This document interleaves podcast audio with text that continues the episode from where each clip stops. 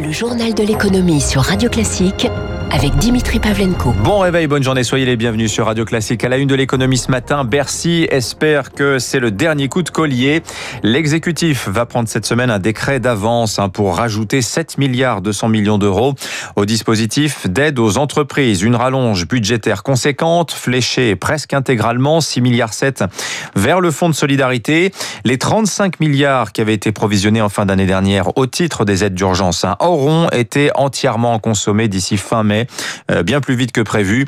Rien qu'en mois d'avril, 11 milliards d'euros ont été dépensés. Le ministère du Travail a par ailleurs précisé vendredi le calendrier de resserrement de l'activité partielle.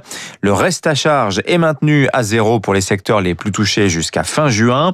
En juillet, il passera à 15%, puis 40% en septembre. Pour les autres secteurs, on est déjà à 15% de reste à charge pour l'employeur. Ce sera 25% en juin, puis 40% dès juillet. Le gouvernement va présenter aussi à l'Assemblée aujourd'hui un projet de sortie de l'état d'urgence sanitaire. Parmi les nombreuses dispositions du texte, il est question de permettre aux employeurs d'imposer huit jours de congés payés à leurs salariés d'ici le 31 octobre. L'idée étant surtout dans les secteurs comme l'hôtellerie ou la restauration qui, que les salariés justement ne prennent pas leurs congés payés au moment de la reprise. Émilie Vallès. Cela fait déjà un an que les employeurs peuvent imposer six jours de congés et ils n'ont plus besoin de prévenir les salariés un mois à l'avance si un accord de branche ou d'entreprise a été signé. Mais rajouter deux jours et prolonger la mesure, ce n'est pas anodin pour Emmanuel Gaïa, avocat spécialiste du droit du travail qui conseille les organisations syndicales. C'est vraiment un renforcement du pouvoir des patrons. C'est un signal où, sur ces droits fondamentaux en droit du travail, on peut transférer le pouvoir de décision aux employeurs. Et donc, peut-être que demain, on aura une partie des congés payés à la main totalement des employeurs. C'est ça qui m'inquiète, c'est qu'à terme, ce système soit pérennisé. Du côté des employeurs, on explique que cette mesure permettra surtout d'éviter que les salariés qui étaient en chômage partiel prennent leurs vacances au moment de la réouverture. Éric Chevet, vice-président de la CPME, organisation patronale. Nous avons des entreprises qui se retrouvent avec des salariés qui ont accumulé en activité partielle beaucoup de jours de congé. C'est une difficulté qu'il ne faut pas négliger et c'est un coût financier qui est absolument colossal. Mais pour ce chef d'entreprise, cette mesure ne va pas tout résoudre, il faut aller plus loin. Ce que nous aimerions en fait, c'est de voir comment ces congés accumulés, on pourrait en reporter une partie sur plusieurs années. La mesure sera très contestée à l'Assemblée, notamment à gauche. Plusieurs amendements ont déjà été déposés en commission des lois pour demander sa suppression. Les commerçants, eux, demandent la même dérogation qu'en décembre, un pouvoir ouvrir tous les dimanches jusqu'à la fin des soldes, soldes qui sont prévus du 23 juin au 20 juillet.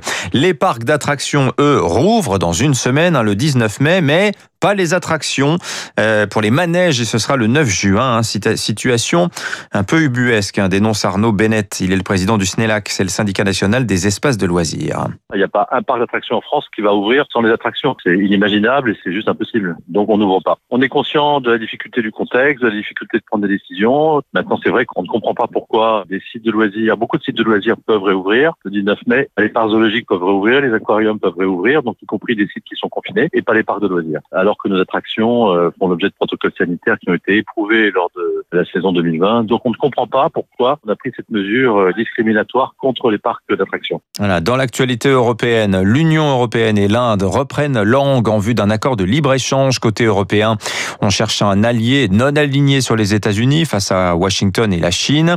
Les Indiens, eux, ne considèrent plus Londres depuis le Brexit hein, comme une porte d'entrée dans l'Union. Les discussions euh, s'annoncent difficiles tout de même avec l'Inde, un immense marché en puissance, euh, considérée comme la pharmacie du monde, mais c'est aussi un pays qui est très protectionniste. Europe toujours, la convergence par le haut des salaires minimaux dans l'Union attendra. Réunis à Porto ce week-end, les chefs d'État et de gouvernement des 27 n'ont pas réussi à s'entendre sur l'idée d'un SMIC européen. Le projet a été poussé notamment par la Commission européenne et par la France, hein, qui est l'une des principales victimes de la concurrence des bas salaires à l'Est. Euh, mais euh, l'idée de ce SMIC européen n'apparaît finalement pas dans la déclaration finale. Pas très étonnant euh, pour Stéphane Carcillo. C'est le chef de la division emploi et revenu à l'OCDE. C'est un bon sujet, mais c'est effectivement pas forcément le moment le plus adéquat pour le mettre sur la table. D'autant qu'il y a des pays qui effectivement ont une tradition qui est très différente. Je pense aux pays du nord de l'Europe, où traditionnellement le dialogue social est très fort et avec lesquels il va falloir une discussion euh, vraiment assez détaillée sur les modalités parce que eux, ce qu'ils souhaitent, c'est que les partenaires sociaux continuent à négocier euh, le salaire minimum au niveau des régions, au niveau des secteurs, euh, différenciés sans normes qui s'imposent au niveau national. Alors une norme au niveau européen, ils y sont aussi assez hostiles. Donc ces discussions vont prendre du temps et je pense que le contexte économique, s'il était plus favorable, favoriserait beaucoup ces discussions. Euh, Stéphane Carcillo, il est le chef de la division emploi, est revenu à l'OCDE. Aux États-Unis, y aura-t-il encore du carburant dans les stations-service à la fin de la semaine à New York? La question se pose ce matin. Bonjour Eric Mauban. Bonjour Dimitri, bonjour à tous. Oui, depuis vendredi, le principal oléoduc hein, qui approvisionne toute la côte est depuis le golfe du Mexique est à l'arrêt, victime d'une cyberattaque. Voilà, c'est un nouveau palier qui est franchi. Les cyberattaques avaient jusqu'à là visé les hôpitaux, les municipalités, les services de police et des géants industriels, mais pas encore de l'éoduc. Colonial Pipeline gère des infrastructures de premier plan. La société transporte de l'essence et du diesel à travers les États-Unis. À elle seule, eh bien, elle est responsable de 45% des carburants consommés sur la côte est du pays. Si les fermetures des installations durent plus de 4 ou 5 jours, eh bien, la pénurie va s'installer sur la face atlantique. Plus d'essence dans les stations-service. Problème aussi dans les aéroports pour euh, prévoir, euh, pour prévoir du kérosène. En fait, c'est tout un pan de l'économie américaine qui pourrait se trouver frappé. La direction de Colonial Pipeline a été victime d'une attaque impliquant un rançongiciel. C'est un code qui exploite les failles de sécurité et encrypte les systèmes informatiques. Pour s'en débarrasser, il faut payer la rançon. Ni les autorités fédérales, ni Colonial Pipeline n'ont donné de date pour une réouverture complète du système. Merci Eric Mauban. L'oléodique en question, il fait 8800 km. Rendez-vous compte.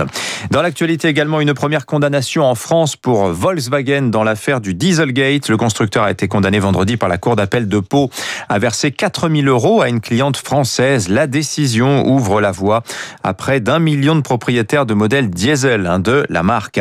WhatsApp retarde encore l'application stricte de ces nouvelles règles de confidentialité. Ces règles prévoient un partage plus large de vos données avec des annonceurs. Facebook, le propriétaire de WhatsApp, menacé de couper l'accès à l'application si vous n'acceptez pas la nouvelle charte d'ici le 15 mai. L'extinction finalement se ferait de manière progressive. C'est le buzz du week-end. Elon Musk, samedi soir, dans la célèbre émission américaine Saturday Night Live. Outre qu'il y a révélé être atteint du syndrome d'Asperger, le patron de Tesla a beaucoup parlé du Dogecoin, une crypto créée au départ comme une plaisanterie, mais dont il fait l'ardente promotion depuis des mois. Dans un sketch, il décrit Elon Musk, hein, le Dogecoin, comme une arnaque. Dans la foulée, euh, la crypto en question a perdu près de 20% de sa valeur. Les marchés pour finir. Le CAC tranquillement en hausse vendredi, plus 0,40 il termine la semaine à 6385 points. Euh, à Wall Street, les trois grands indices euh, dans le vert, malgré les chiffres décevants de l'emploi américain, 266 000 postes créés en avril aux États-Unis. Le marché tablait sur 1 million, c'est donc à peine le quart. Mais la bonne nouvelle, si l'on peut dire, c'est que cela éloigne le spectre de l'inflation et donc d'une hausse des taux d'intérêt. Ça rassure les investisseurs. Le Dow Jones gagne 0,66%, le Nasdaq 0,9% et le S&P 500 0,74%. 6h47.